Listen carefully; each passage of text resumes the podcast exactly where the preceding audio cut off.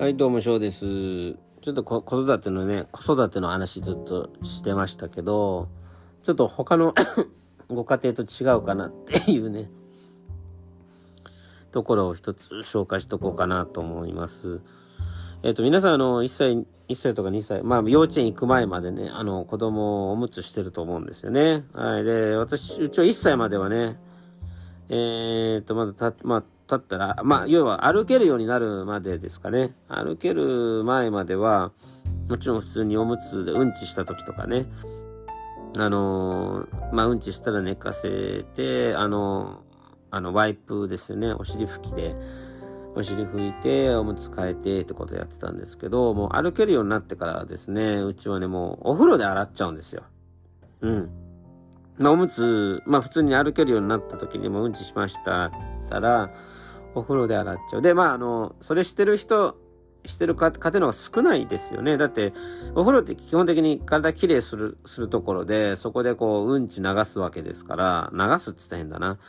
あの、ちょっとお尻についたうんちをこう、ね、洗い流すわけだから、まあ、汚いってイメージ持つ人たくさんいいると思うんですよね。うん。でもまあ、うちは、あのーなんていうのかな、おむつしてる時、うちのね、上の子はね、あのーえっ、と、おむつから卒業しようとする、ちょちょうど境目かな。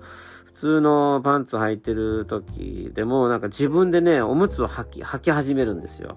うんちし、しそうになると。で、自分でおむつをこう履いた時に、うんちをして、してましたよね。で、うんちをした後、このシャワーで、あの、洗うっていうね、えー形をしてました。で、えーなので、うちは、あの、ウォシュレットじゃないですけど、シャワートイレじゃないですけど、まあ、あの、普通にシャワーで落としてましたね。はい。で、今は下の子がまだおむつしてますので、まあ、たまあ、普通に立てますから、歩けますから、でうんちしてしまったら、あのーあの、おふシャワーでね、落としてます。それはね。えーで、あのーまだ、3歳とかね、過ぎるとね、あのーあれですよね。回数が減ってきますからあれなんですけど、回数が、それより、ま、2歳とかね、ええ時って回数が多いんじゃないかなと思うんですよね。で、回数が多い中、その、その都度こうシャワーね、こう、で洗っちゃうと、あの、カサカサになっちゃうっていうことありますよね。まあ多分なってたんじゃないかなと思うんですけどね。うん。でも、あの、そういう風に洗ってましたね。なんかね、あの、その方が完全に綺麗になったかなって気がして。はい。でうちの子はね、あの、面白いんですけど、すごい小さい頃からお風呂入るの好きなんですよね。なので、あの、普通お風呂ってちっちゃな頃にね、あの、そのまま子供だ、あ子供だけで、あの、入れてたら危ないですよね。ね、あの、溺れちゃうんじゃないって思いますよね。でもうちの子は、ほんとちっちゃい頃から自分ってもう何回も入るんですよ、一日に。だから、すぐにそういう風にこう、水の中でこう、ね、溺れてしまうみたいなことがすぐ克服できて、えー自分たちで、お風呂が沸いてたら自分たち勝手に入っちゃいますね。あの、上の子も下の子も。で、その時に、あのね、あの、お風呂の中でやっぱうんちしちゃうんですよね。その経験ある人いますかね？ちょっとわかんないですけど。その時にね、あの、うちはね、もう何回かあったんでね、あの、もう、うんちを取らなきゃいけないしね、もう、手で取るなんてこともね、もうザラにありましたよね。はい。うん、だからもう慣れちゃいましたね。うん。まあ、子供のだからね、できるん、自分の子供のだからできるんでしょうけども、うん、でも、あの、慣れましたよ。やっぱりその24時間ね、あの、子供をつきっきりで見ると、まあ、お風呂も含めてね、そういったことも絶対やらなきゃいけないかなってちょっと思いますし、うん、うちはね、あの、そういう感じでしたね。えー皆さん、どういうふうにしてんのかなと思って、例えば、あの、赤ちゃんの時って普通にワイプでやることって普通じゃないですか。うん。だけど、その、まあ、歩けるようになった時に、まあ、とか、うんちしちゃったりする時って皆さんどうしてんのかなってちょっと思ったんですよね。まあ、普通に、あの、横にして、おしお尻を拭いてんのか、あるいはもう歩くようになると、トイレには行けるっていう風になって、トイレですることができるようになってるのかなとかね。うん、要はその、漏らす、漏らさないっていうか、うんちしたくな、おむつは履いてるけど、うんちしたくなったらうんちしたいって言うようになっているのかもしれないし、まあいろいろだと思うんですよね。うちは、あのー、言えなかったですよ。最初ね。下の子はそうですね、おしっこの時だけ言いますけど、言う時と言わない時とありますね。はい。なので、すでにもう漏らしちゃってる状態で言う時もあるし、うん。で、寝る時ですよね。あの、寝る時。要はおねしょですよね。で、あのー、まあ、ベッドでね、おねしょされたら困るっていうことで、あのー、結構後になるまで、おむつ、寝る時はおむつっていうご家庭もあると思うんですけど、うちはもうね、お、おねしょはいいですよ、してもいいですよっていうスタンスなんですよね。うん。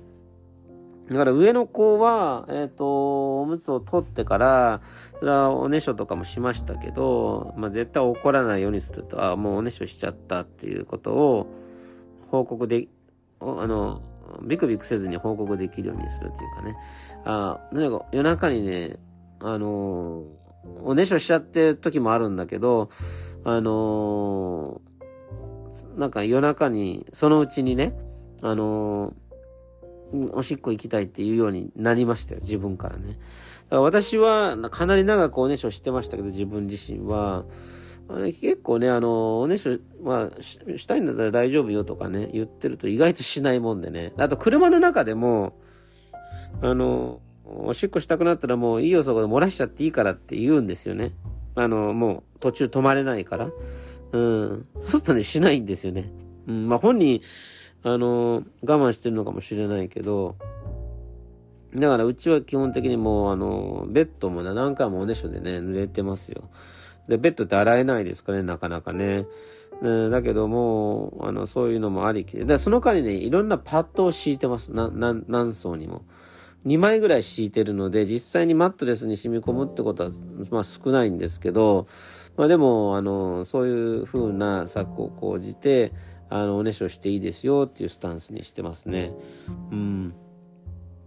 あの、なんでそうしてるかっていうと、自分はずっと怒られ続けてビクビクしてて、結局それでも治らなかったっていうのが一つ、大学で心理学を勉強してて、レポート、おねしょについてのレポートで文献で調べたときに、あれって心理的な要因だって書いてあったんですよね。今は、今はわかんないんですよ。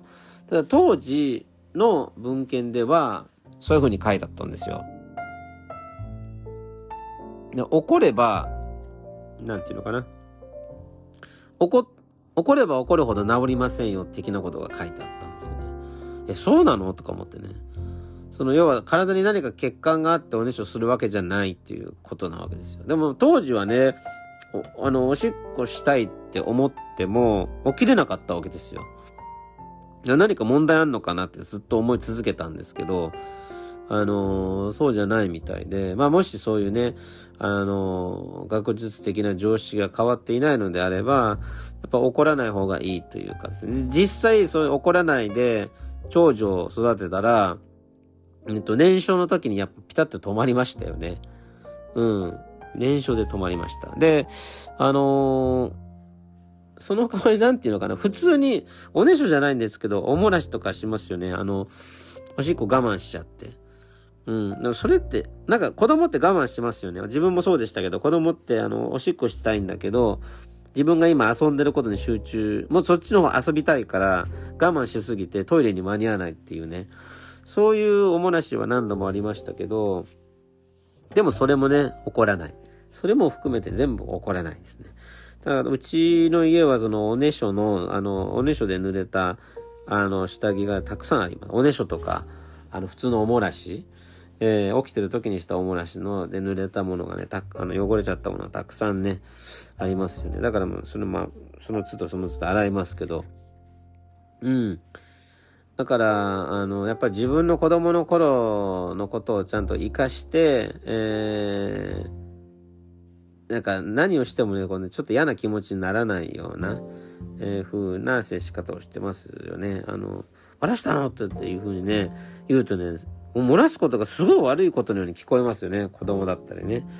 うん。だから漏らすこと自体は悪いことじゃないですよっていうふうにね、思わせるように、ああ、あの、いいよ別に漏らしてもっていう感じで言うようにしてます。そしたら意外と治るかなって思うので、試してみてください。それでは。